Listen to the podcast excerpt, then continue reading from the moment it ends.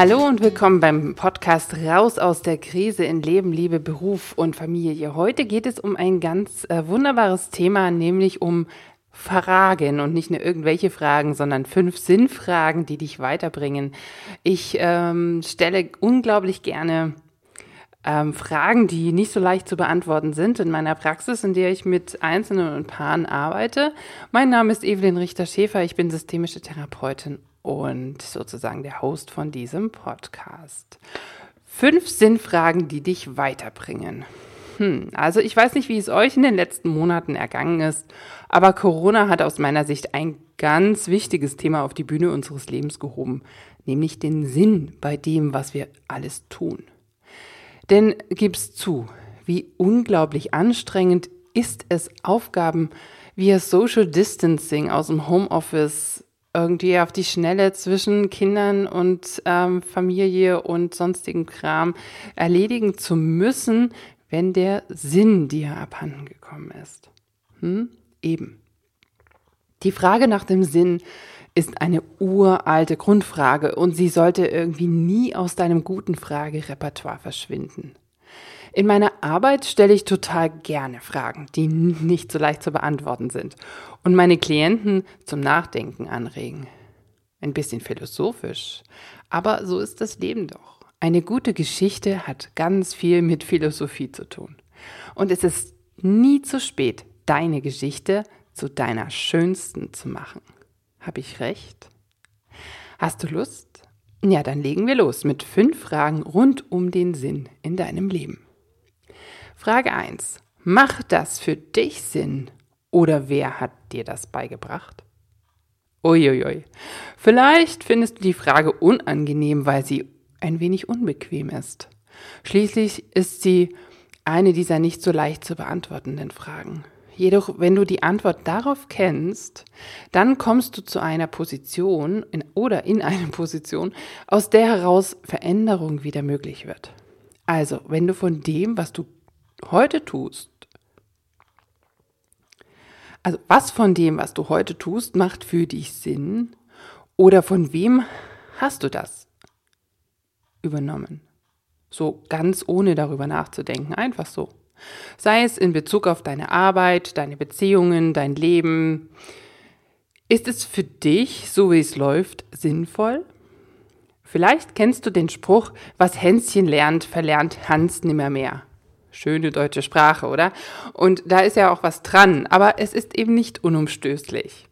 Je nachdem, wie stark deine Prägung durch Eltern, Umfeld etc. in deiner Kindheit waren, gelingt es dir leichter oder du brauchst etwas mehr Willen, um etwas Sinnvolles für dich zu definieren. Also, was hast du von deinen Eltern, deinem frühen Umfeld gelernt in Bezug auf einer sinnvollen Tätigkeit, einem sinnerfüllten Leben oder sinnvollen Beziehungen? Macht das für dich Sinn oder hast du das von irgendjemandem übernommen? Vielleicht bist du ja eine Ausnahme und es, es, ist bei dir ganz anders. Aber ganz oft höre ich, hm, also meine Eltern haben das halt so gemacht. Sinn? Keine Ahnung, das war halt so. Aber ist das der Sinn des Lebens? Ein Ergeben in das Es ist halt so? Kommen Zweifel in dir auf? Gut so. Dann lies weiter. Frage 2. Für wen tust du das? Vielleicht klingt die Frage für dich fast wie die erste, aber es gibt einen kleinen, feinen Unterschied. Oft haben wir früh gelernt, auf eine bestimmte Art und Weise zu sein, zu sprechen oder zu agieren, um eines zu erreichen, um gesehen zu werden und vor allem geliebt zu werden. So entsteht ja auch Selbstbewusstsein und Selbstvertrauen in das, was wir tun. Da uns das in Fleisch und Blut übergegangen ist, wiederholen wir es auch in unserem Erwachsenenleben, sofern wir es nicht bewusst reflektieren. So kommt es häufig vor, dass Menschen den gesellschaftlichen Idealen mehr Aufmerksamkeit schenken als ihrer eigenen Intuition. So kommt es, dass Menschen über ihre Grenzen hinaus arbeiten und sich damit beweisen wollen und schwupp in einem Burnout landen oder in einer Sinnkrise, weil sie das früher so gelernt haben, weil sie das früher gerne getan haben, ganz viel gemacht haben und geackert haben, um gesehen und geliebt zu werden. Und das machen sie eben heute noch. Und deshalb ist die Antwort auf die Frage so wichtig, für wen wir das tun, was wir tun? Tun wir es für andere und nähren ein Fass ohne Boden, weil für andere ist es ja irgendwie, irgendwie nie genug? Oder tun wir es für uns und nähren damit unser eigenes Selbstvertrauen und unseren Sinn? Frage 3. Tun, wir die tun dir die Menschen gut, mit denen du dich umgibst? Autsch. Für manche Menschen wieder so eine Frage. Manchmal rutschen wir nämlich aus Gewohnheit in Beziehungen rein, die uns eigentlich gar nicht gut tun. In diesen Beziehungen bleiben wir kleiner, als wir sind. In diesen Beziehungen dürfen wir uns nicht mit allem zeigen. In diesen Beziehungen geht es um so viel Belangloses, dass das Sinnvolle in weite Ferne gerutscht ist. Dann wird die Welt enger statt weiter. Glaubt mir, an der Stelle habe ich meine eigenen Schleifen gezogen und das Thema wird mich immer wieder begleiten und es wird auch untersucht und sozusagen in Büchern beschrieben, wie zum Beispiel in dem Buch Tribe von Sebastian Junger. Drum nimm einmal alles unter die Lupe. Deine familiären Beziehungen, oh ja, denn manchmal geraten Menschen einfach in die falsche Familie. Deine Freundschaften, dein Beziehungsleben, deine Kollegen und Achte auf den Ton der Unterhaltungen. Wächst du daran und fühlst du dich wertgeschätzt oder wirst du matt und klein? Achte auf dein Gefühl. Geht es dir gut mit den Menschen, die um dich herum sind oder nicht? Was sagt dein Bauch? Hast du deine Zweifel? Dann sei dir gewiss, du darfst dich verändern und du darfst dir wertschätzende, ausgeglichene Beziehungen wünschen, an denen du wächst, an denen du sein kannst, wie du bist. Und du wirst sie finden, sofern du das willst und sofern das Sinn für dich ergibt. Frage 4. Stell dir vor, du sitzt als Oma oder Opa auf der Parkbank und blickst zurück auf dein Leben. Ist das, was du dann gerade tust, sinnvoll? Tatsächlich habe ich mir das in einer großen Umbruchphase meines Lebens vorgestellt und festgestellt, ha, ich will meinen Enkeln nicht erzählen, ich hätte mein Leben lang Reportings in Excel und Managementfolien in PowerPoint erstellt. Die kriegen sowieso nur Fragezeichen auf der Stirn.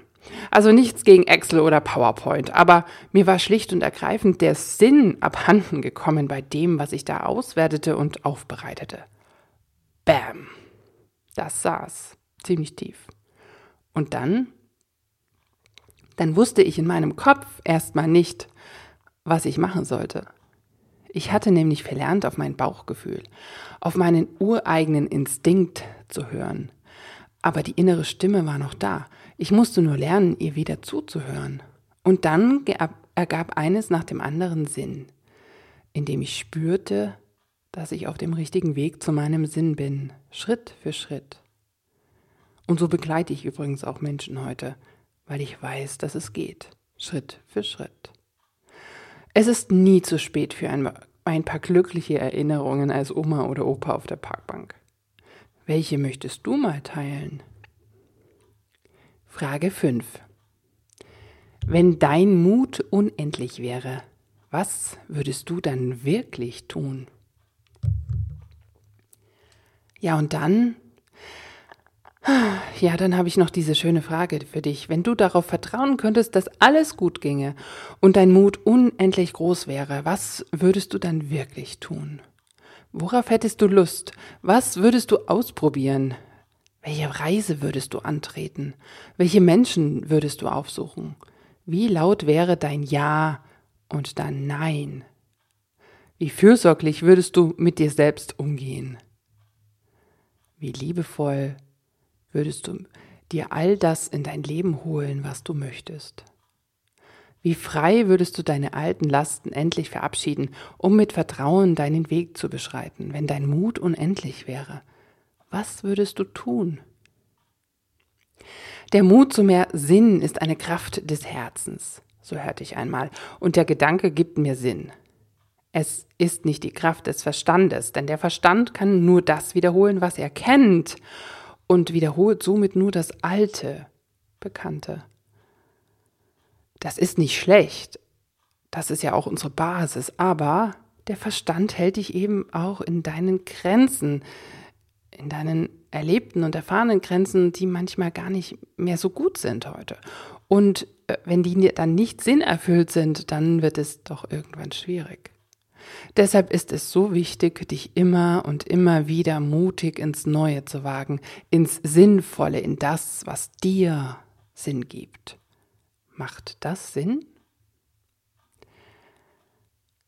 Wenn auch du den Wunsch in dir verspürst, deinem Sinn mehr Raum und Zeit in dir zu geben, dann schnapp dir doch einen Stift und ein paar Blätter Papier und mach dir ein paar Notizen zu den Fragen, die ich dir gestellt habe. Und dann, wenn du magst, schreib mir gerne davon.